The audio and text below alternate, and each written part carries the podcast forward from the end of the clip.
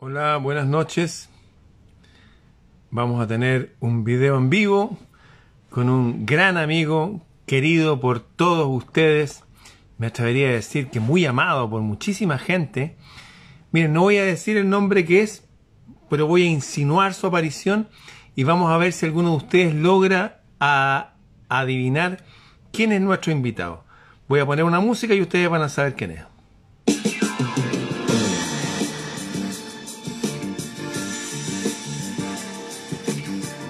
A ver si alguien adivina.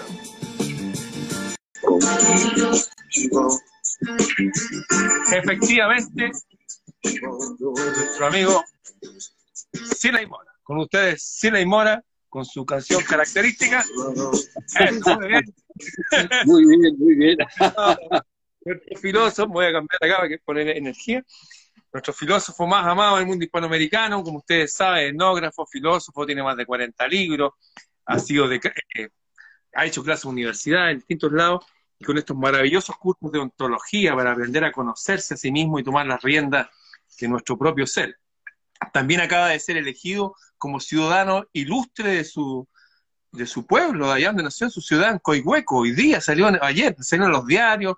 Cuéntame, ¿cómo fue esto que te eligieron eh, como eh, hijo ilustre? Mira, porque mm, eh, lo, porque soy ilustrado,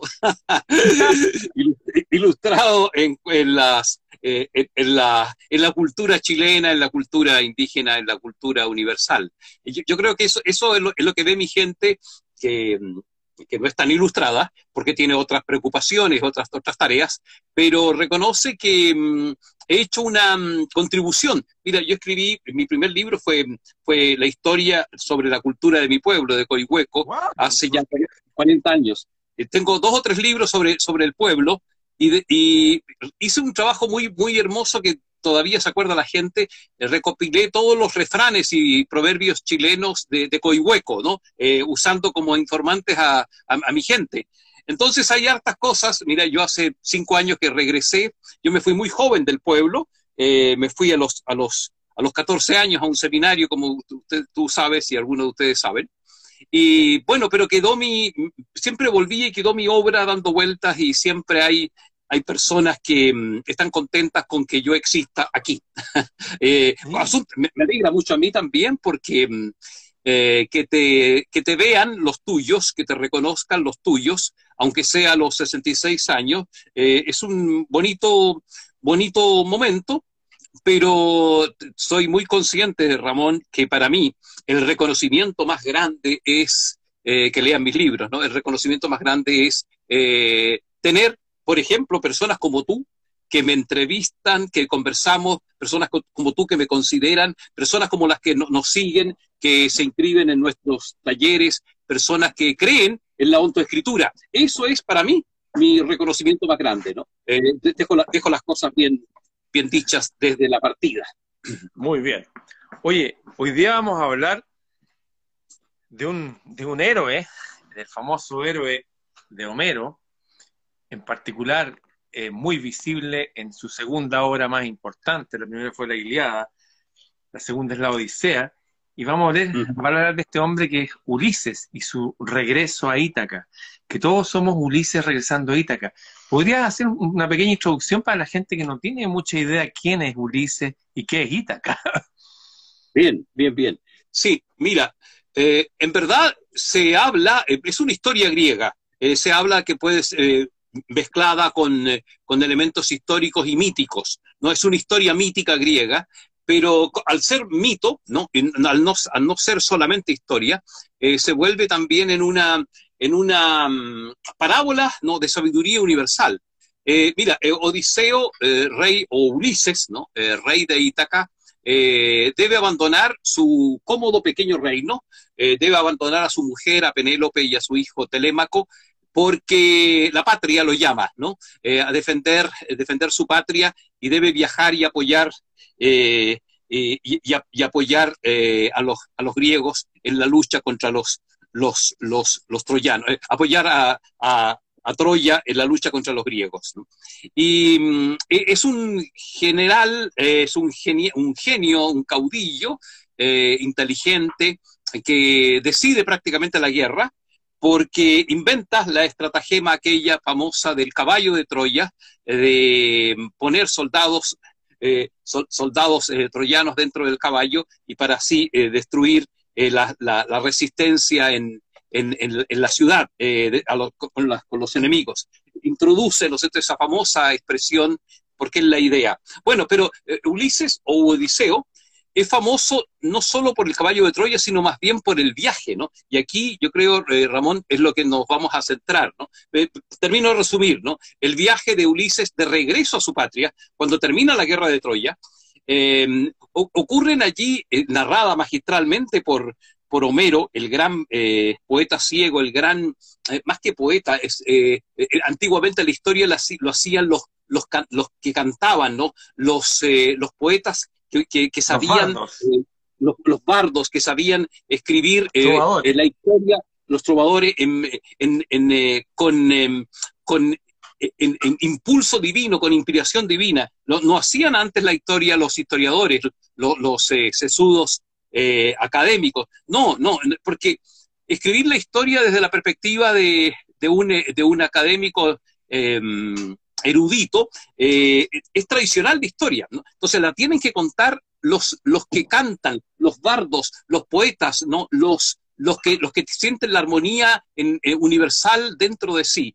Y bueno, y Homero narra el viaje de, mm, de Ulises, o de Odiseo de vuelta a Ítaca. Y aquí donde viene la maravilla del, del, relato y que en el fondo, y por eso le hemos llamado a, este, a, este, a esta conversación nuestra, todos somos Ulises, eh, representa el viaje de Ulises a todos los viajes, en, definitiva al viaje de la vida en su regreso a la patria a la patria verdadera nuestra, ¿no? Em, a la patria en el fondo del cielo, a la Ítaca divina, aunque la Ítaca es un reino concreto donde eh, lo espera su esposa Penélope, eh, que desteje un tejido eh, para, disuadir a los pretendientes al trono, que eran los que le decían a, Penélope, mira, olvídate de ese hombre, no va a regresar jamás, debe estar ya varias veces muerto o ahogado en el mar.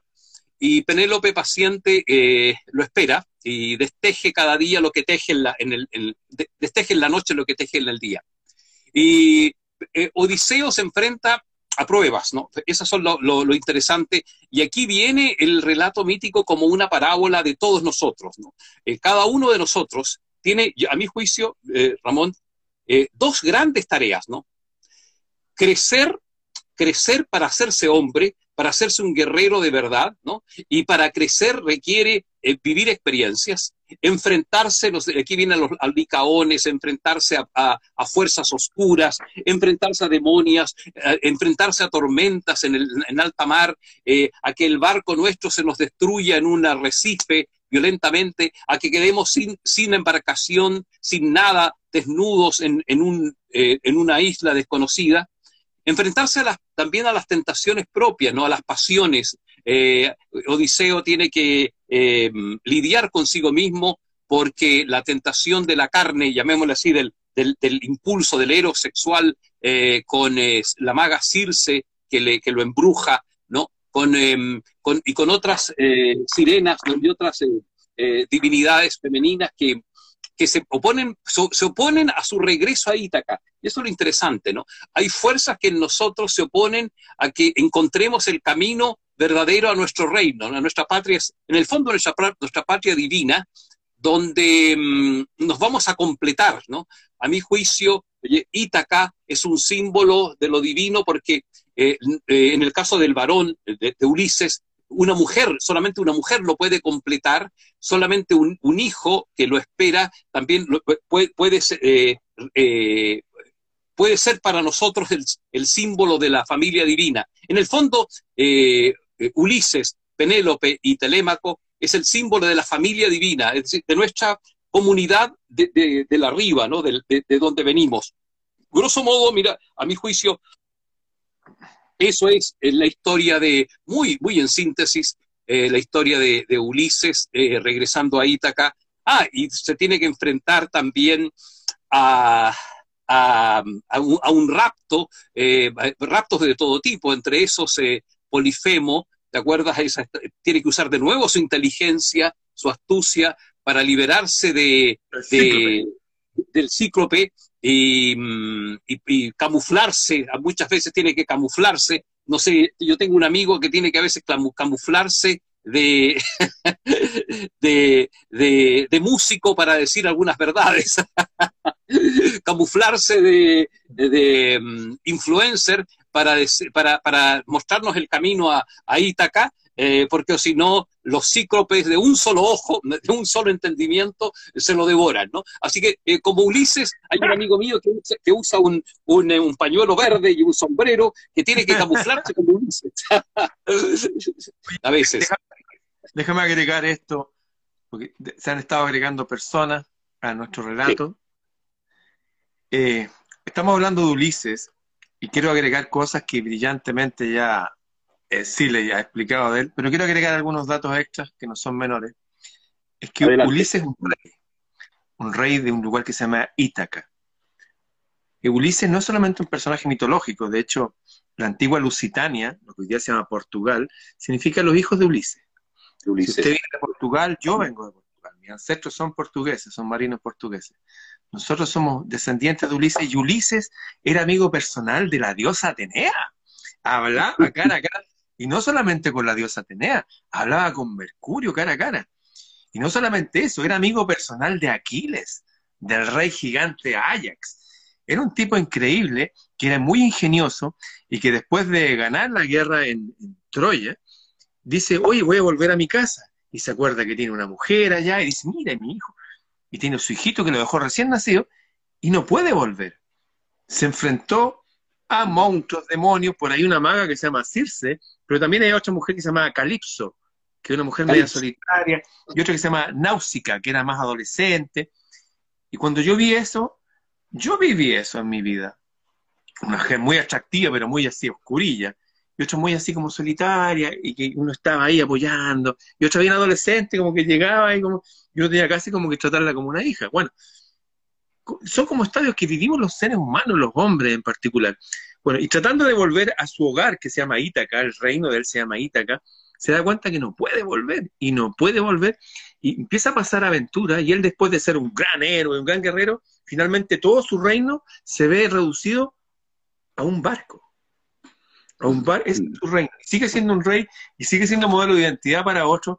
Y él era bien especial porque aparte de ser amigo personal de los dioses, qué sé yo, el tipo era consciente de la cultura de los hombres, sabía de la cultura de su patria. Era un hombre completo, no por haberse rodeado de la alta alcurnia celeste y terrestre, el tipo seguía siendo una persona súper cercano a su hombre. Y él tratando de, de regresar a su patria con su mujer, por mientras su mujer Penélope tenía que cumplir ciertas reglas y decía, oye, si tu esposo se perdió en el mar o murió, tienes que elegir a otro hombre, no puede estar sola. Las reglas de Ítaca, si usted está sola, tiene que elegir a uno de nosotros. Y su casa se llenó de gente indeseable, qué sé yo, unos viejitos que también querían ser otros muy jóvenes, de todo, gente muy culta, gente totalmente ordinaria, en fin, y la mujer dijo, ya, yo me voy a casar, voy a elegir con quién casarme, pero cuando termine de hacer este tejido, día todas las noches tejía Penélope, o sea, todos los días tejía, y en la noche despedía. No quería terminar porque pensaba que su esposo, a pesar que habían pasado ya como 15 años, estaba vivo, soñaba con él, en fin. Y esa es la historia. Ahí está Penélope, que tenía un hijo que se llama Telémaco, y Ulises. Sigamos, amigos, sigue tú con, con tu parte del relato. Mira, Mira, a mí me nace de inmediato decir que, aquí hay, unos, hay dos poderosos símbolos de lo masculino y de lo femenino. Mira, a mi juicio, eh, el símbolo, el deber de lo, de lo masculino es eh, navegar. Eh, y, usando la, filosofía de los marinos portugueses que se le atribuyen a, a Hernando de Magallanes, se le atribuye esta hermosa frase, y yo también soy un particular admirador de los portugueses. Estoy seguro que también, igual que como tú, tengo alguna sangre portuguesa. Eh, Hernando Magallanes decía, eh, eh, vivir no es necesario, navegar sí lo es.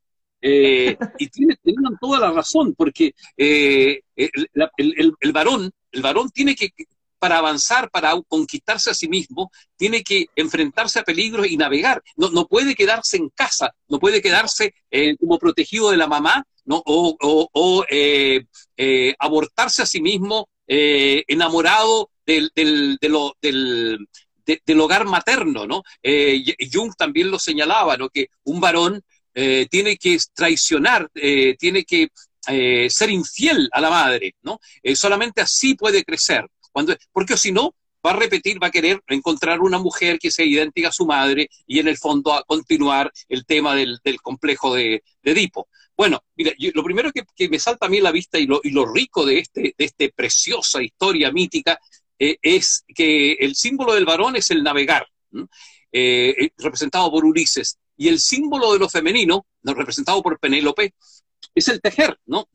Isis es la que teje la vida, eh, eh, Atenea, la que teje eh, las razones del universo, ¿no? Lo femenino es, la que teje con células, le, pone células a la idea masculina, ¿no? lo femenino le, pone útero, ¿no? Es decir, le pone casa al, proyecto masculino.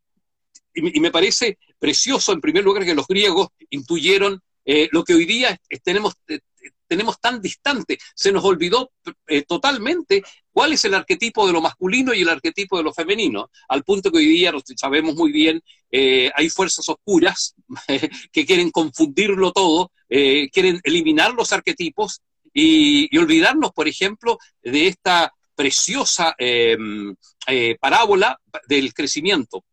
Mira, también yo veo que en el caso de cuando o sea, ¿por qué, por qué tiene que enfrentarse eh, Ulises con, con, los, con las distintas eh, rostros de lo femenino? ¿Ah?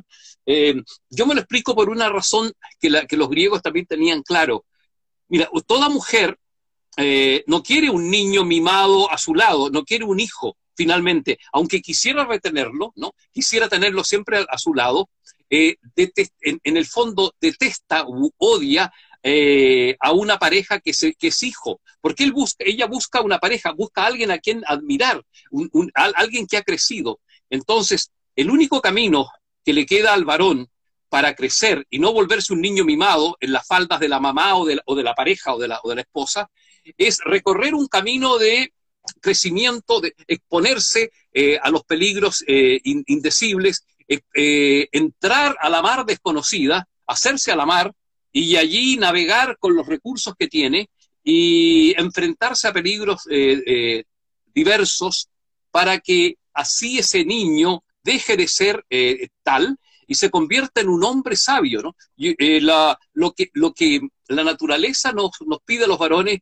es crecer, arriesgar, tener nuestra propia odisea, ¿no? de ahí viene, ¿no es cierto?, de la, palabra de odiseo viene odisea, nuestra propia aventura mítica, para eh, obligarnos a, adquirir sabiduría. ¿no? La, persona que, finalmente no adquiere sabiduría no se vuelve maduro, eh, no, encuentra la, verdadera hombría, digamos, la, madurez masculina.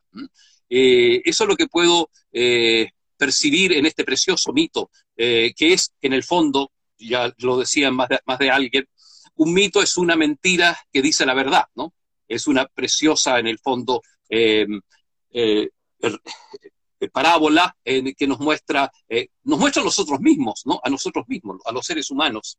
Déjame, déjame agregarle algo con respecto a estas mujeres que él amó antes de regresar a Ítaca.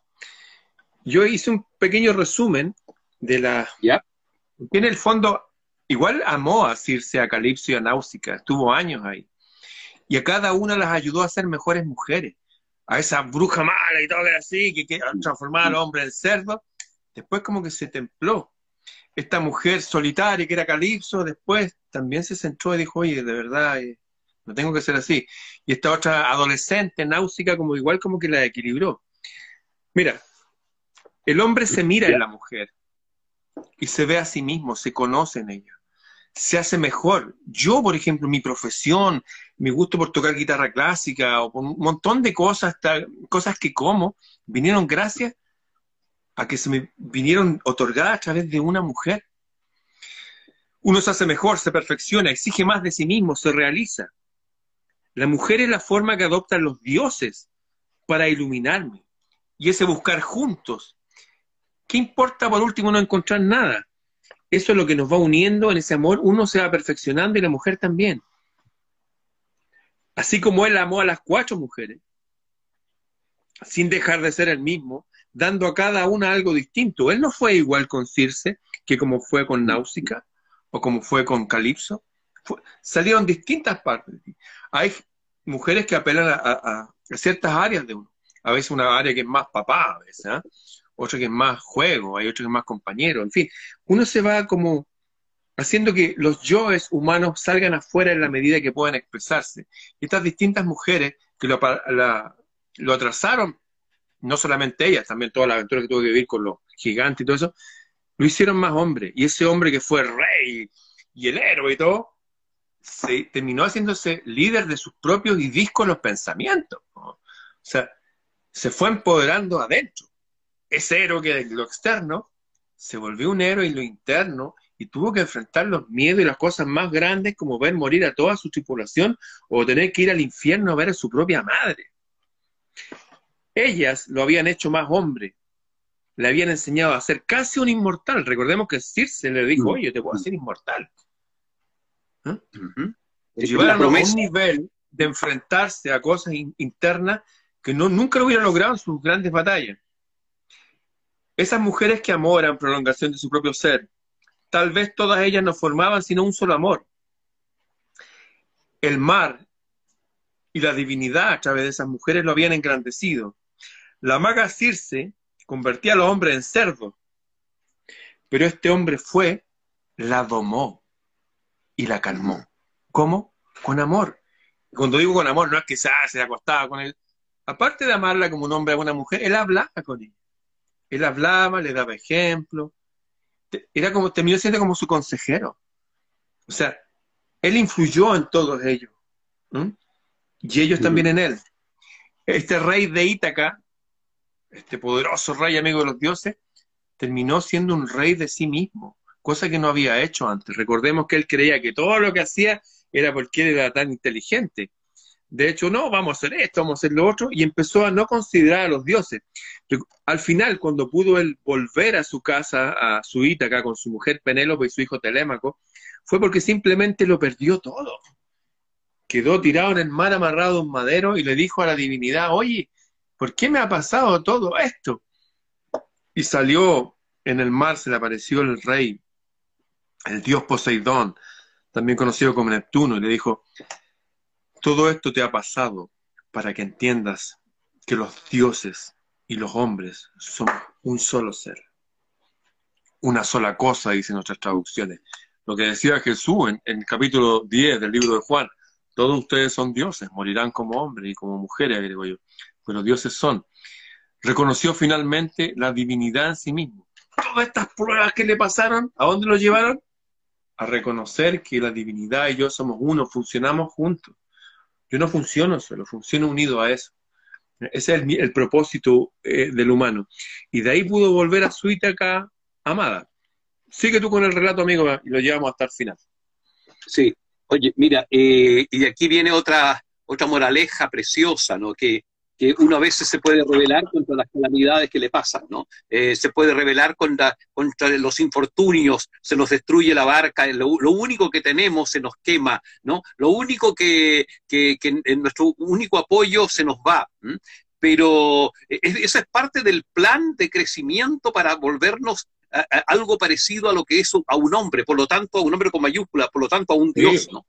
Es el plan eh, urdido, pensado así, porque de otro modo, nosotros los varones o los seres humanos en general eh, quedaríamos como objetos psicológicos, ¿no? Si no nos enfrentamos a lo diferente, si no nos enfrentamos a, la, lo inesperado, ¿no? Eh, si no nos enfrentamos a lo, a lo difícil, eh, simplemente quedamos, repito, como niños. Mira, hay, otra, hay un elemento muy interesante en el, en el relato cuando la, maga Circe tenía la fama que a los, a los varones que entraban allí a su, a su reino, a su, a su isla, y los que no lo seguían em, los que no, no se sometían o, o, se intentaban escapar los convertían en cerdos. Aquí, oye, el, el fondo de, de, de, esta, de esta preciosa eh, eh, prácticamente evangelio, ¿ah? es una especie de evangelio eh, este relato, está indicando, varios autores así lo afirman, ¿no? En, entre esos un, francés que tengo aquí a mi lado, Luc Ferry, en el, en el libro La sabiduría de los mitos, Aprender a vivir, ¿no? Una eminencia en, como hermeneuta de, los, de los mitos griegos. Él dice que esa escena de Circe convirtiendo a los varones en cerdos eh, eh, eh, alude directamente a que el, el, varón que se, que se excede, ¿no? el varón que se, que se que cae, que se envilece, ¿no que envilece su impulso sexual, ¿no? Que, que, que, no, no, le pone freno ni control ni, ni conciencia a, su, a, a, a, la energía del eros, del sexo, se, se animaliza, se envilece, se vuelve sardo. ¿no? Entonces, allí hay otro elemento como Ulises eh, resiste a esto también y, y, recibe el respeto de Circe, ¿no? Porque él controla su energía, no se, no se vuelve, eh, no, no, se entrega, eh, no se pierde en, en, la, en, en el Eros eh, sin, sin control. Y, y, aquí viene de nuevo también otro, otro elemento que para los griegos era tan importante. Lo peor que le puede pasar a un hombre es entregarse a la ibris, decía. Ibris es, podríamos traducirlo como desmesura, ¿no? Quizás, mira, el, el, el gran pecado humano, eh, pecado, eh, después eh, un concepto que aparece con el cristianismo, no estaba entre los griegos, pero la gran falta, la gran em, eh, falla humana es que el humano tienda a creerse Dios sin sin haber pasado el camino de hacerse Dios, ¿no? Sin haber pasado las pruebas y, y caer en la desmesura, porque la, la libertad humana no, nos podría decir, mira, yo puedo, a mí me está permitido todo, yo puedo acostarme con 100 mujeres, de, eh, sacar mi, mi, impulso sexual y, y, y, tener poliamor, me puedo acostar con hombres, con mujeres, con niños, hasta con bestias, ¿no? Porque no hay límite en la libertad humana. Así hoy día se razona. Pero eso los dioses lo castigan porque es el pecado de la desmesura de la desmesura. Al, al el hombre no le corresponde, al, al, hombre le corresponde la mesura, es decir, el autocontrol, ¿no? Eh, la visión eh, eh, clara, le corresponde la, la, luz, le, cor le, corresponde una dirección, le corresponde un trazado, un proyecto, ¿no? Por eso es tan interesante. tampoco le corresponde la cobardía, ¿no? un, hombre cobarde que por miedo no se lanza a la mar abierta de su odisea, también es castigado por los dioses, porque no va, no va a crecer como Dios.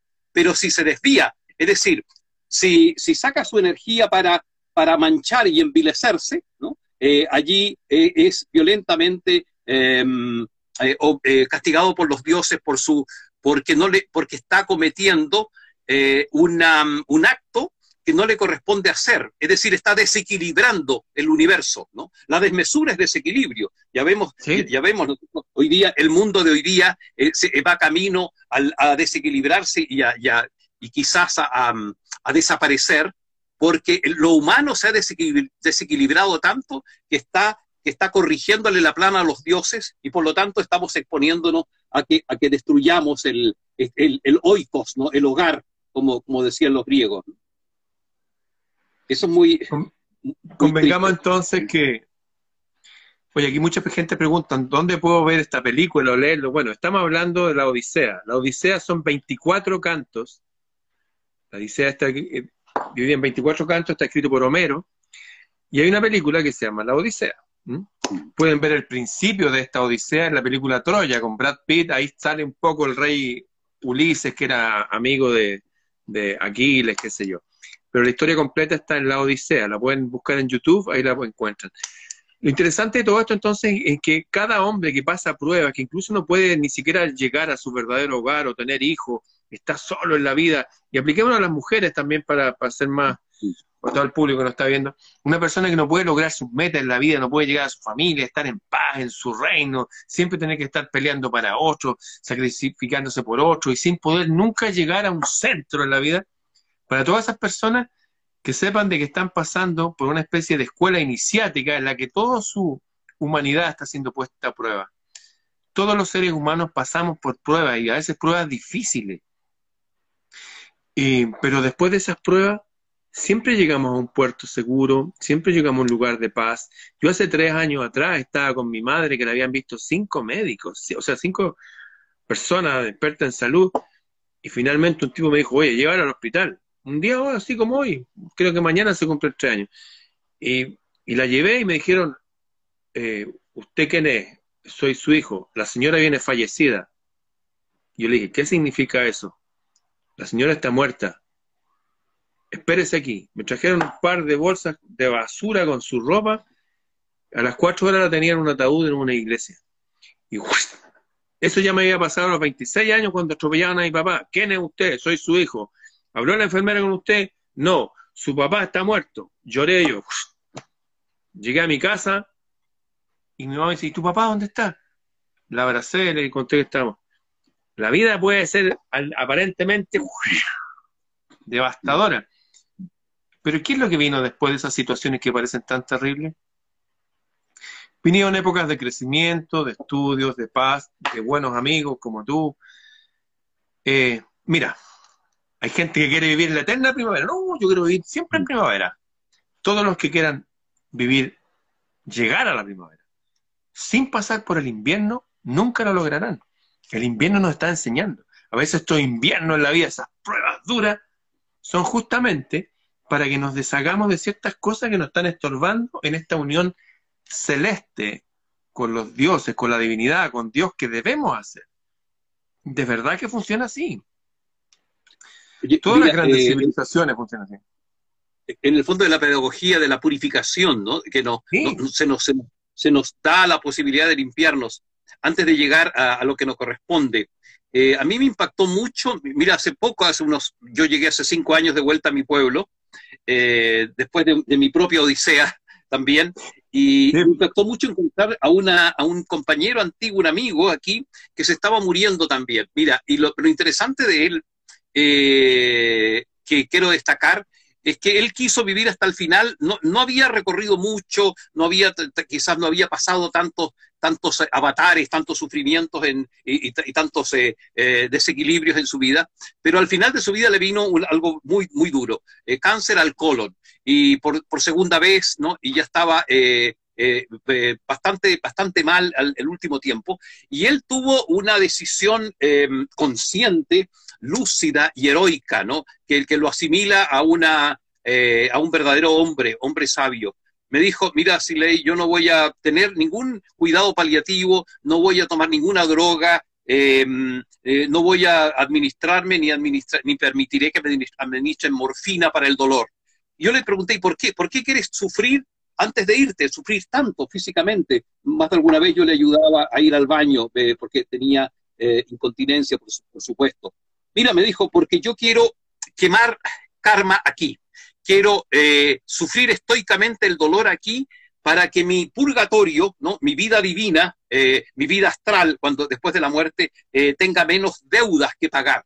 ¿no? Entonces, él tomó la decisión de aguantarse sin morfina los dolores terribles del cáncer final, ¿no? por lo menos unos seis meses duró con su dolor, porque él estaba haciendo un trabajo interno para limpiarse, para purificarse, ¿no? Dado que no había tenido, el mismo confesaba, no, había, no he tenido eh, grandes eh, dificultades en mi vida, pero yo sé que tengo que, quemar, eh, que quemar lo, oscuro de mí y lo voy a aprovechar conscientemente en estos meses que me quedan de vida. ¿no? Ahí hay una decisión muy, muy especial de, un hombre que se, que se hizo verdaderamente hombre y creció casi a un nivel muy alto en los últimos meses. ¿no? Me, hiciste recordar esa, esa, esa, anécdota de este amigo que se llamó em, Fernando González. Mira, eh, eh, bueno, y lo que tú, lo que te pregunta, nos preguntaban en el, en el, en el chat aquí del, eh, del Instagram, la, historia de, Ulises está, por supuesto, en la gran obra clásica, La Odisea, ¿no? De Homero. Mire, yo quiero leer con esto un, texto, ¿qué te parece, de, de, Homero? Y que lo hemos comentado varias veces es cortito, cortito. Dice, dice Homero, en la Odisea, en el canto 12, dice, con que cuando la nave estaba a una distancia en que se oye a un hombre al gritar en nuestra veloz marcha, no se les ocultó a las sirenas que se acercaban y entonaron su sonoro canto. Vamos, famoso Odiseo, Ulises, gran honra de los saqueos, ven aquí y haz detener tu nave para que puedas oír nuestra dulce voz. Que nadie ha pasado de largo con su negra nave sin escuchar nuestra dulce voz de nuestras bocas, sino que ha regresado después de gozar con ella y saber más cosas. ¿no? La famosa tentación de las sirenas ¿no? Eh, a Ulises o a Odiseo, que él, ¿no sé, resuelve eh, también tan racionalmente, con tanta voluntad, tú sabes muy bien cómo. cómo. resolvió eso, querido, querido? Me río porque tú sabes por qué te lo pregunto. ¿Cómo resolvió eso, querido Ramón eh, Ulises, no oír el canto de las sirenas? Él se amarró al palo mayor porque todo, o sea, dijo ya, no quieren escucharlo, ya pónganse todos a la vez en los oídos. Primero no prestarle atención, que no te digan nada. Pero él dijo, no, yo quiero vivir la experiencia. Así que amárrenme por si acaso. lo amarraron y salieron las sirenas. Decir, oye, ven, acércate, oye, ven por acá. Y ustedes mm. saben, un barco entre roqueríos, si se desvía un poco, se acabó, se mueren todos. Él quiso vivir la experiencia, se amarró al palo mayor. O sea, a veces hay cosas que uno que tiene que atravesar, ¿no? Y uno tiene que ser astuto. ¿Quién era el que decía, he aquí que yo lo envío como oveja en medio del lobo? Por lo tanto, sean astutos como serpientes. En la vida hay que ser astuto, hay que ser inteligente, que sé yo, pero hay momentos que la astucia, hay que idear estrategia y todo para avanzar a veces por terrenos difíciles. ¿ah? O sea, los hombres somos así, las mujeres son los hombres, somos así. Y estamos viviendo una vida demasiado sedentaria, viendo tele todo el día. No, pues la vida entonces, si uno está así, a veces las pruebas van a ser más impredecibles, van a ser más fuertes. Por lo tanto, como decías no hacerle caso a la, al llamado a la aventura de la vida. Quiero decir que enfrentar las guerras de la vida, como enfrentó Ulises, todo, todo bien pero también frente a las pruebas, si hay que ir al propio infierno y volver, como también lo hizo Ulises, tuvo que ir al infierno a hablar con su propia madre. Bueno, vamos al infierno, vamos, tranquilo, vamos, elijamos los mejores guerreros, vamos y volvemos, si no nos vamos a quedar allá. Entender que todas las cosas están de paso en esta vida y están, como decía tu amigo Fernando González, están aquí para purificarnos. ¿Qué significa purificarnos? Hacernos mejores. Las pruebas nos purifican, nos hacen mejores hombres. Si yo no hubiera vivido las pruebas que viví, estaría pensando, no sé, en tocar guitarra eléctrica nada más. Me gusta la guitarra eléctrica, voy a seguir tocando y de todo. Pero no, la vida no es eso nomás. La vida es la vida. Este hombre llegó al final de su vida, ahí llegó a la paz que significaba estar con Penélope y su hijo, y llegó a eso. Y no obstante, al llegar tuvo su última gran batalla, que tuvo que enfrentarse a todos los, los prometidos de su mujer, que habían sido groseros con ella y su hijo, uno había golpeado a su hijo, y se enfrentó a ellos y los mató a todos. O sea, a veces es como en la meta. Estamos corriendo una maratón y dice meta ahí. Bueno, cruzala, todavía no hemos ganado. O sea, esto es una carrera hasta el final. Así que para todos los amigos y amigas que están pasando pruebas, tranquilos, estamos todos en prueba, todo va a estar bien, tengamos nuestra pequeña tripulación como Ulises, unámonos a la divinidad para que las pruebas no sean tan excesivas y entender que la vida es una escuela. Y esta escuela es como una escuela iniciática antigua que nos están iniciando para hacer algo mucho más grande que seres humanos comunes y corrientes. Y, sin olvidar, eh, ahora que estamos ya eh, hacia el final, sin olvidar el objetivo del viaje. Tú lo mencionaste y yo lo quiero recalcar y agregar algo más también que, no, hemos dicho. ¿no? El objetivo del viaje, eh, el objetivo de las pruebas, el objetivo de nuestra Odisea es la transformación, es la transformación para, pero antes de la transformación, eso quería señalar, es convertirse en rey de sí mismo, ¿no? O reina de sí misma. Eh, eh, es la vocación humana, ¿no? Llegar a ser uno, el autor de su vida, ¿no? Eh, dejar, ¿por, qué los, ¿Por qué los padres y las madres mueren? Nuestras madres, nuestros padres, como los tuyos que murieron casi en tus brazos, mueren porque el deber nuestro es convertirnos en nosotros mismos en autor de nuestras vidas, ¿no? en, en, en, en ser los, los guionistas y los editores de nuestro propio, nuestra propia saga en nuestra vida. Y por lo tanto, el objetivo del viaje de Ulises es eso, ¿no? Es convertirse en rey de nosotros mismos y reina de nosotros mismos. Pero el objetivo más hondo todavía, una vez que se logra eso, es, es, es justamente el objetivo del viaje, la transformación en, en, una divinidad. Mira, el objetivo final de Ulises era la apoteosis, ¿no? La palabra apoteosis significa la transformación en Dios. Eso es finalmente, ¿no? El fondo de nuestra aventura humana, ¿no? Eh, pulirnos, tallarnos, eh, eh, eh, purificarnos con dolor, sin dolor, exponernos a lo difícil, a lo, a lo, a inesperado, exponernos a la, a, la, traición, exponernos al, al en el fondo al, a las tormentas más inclementes del, de, la vida, para que este, este, este carbón que somos se, se, pueda transformar en una esmeralda, es, una, es decir, en una apoteosis, transformarnos en Dios. Mira, y yo quisiera terminar, Ramón, eh, con una, compartiéndoles a, nuestros amigos. Yo eh, transformé el Padre Nuestro, la, famosa oración cristiana, ¿no? Eh, en la, por lo menos en una primera fase, después podemos hablar del Padre Nuestro en la segunda.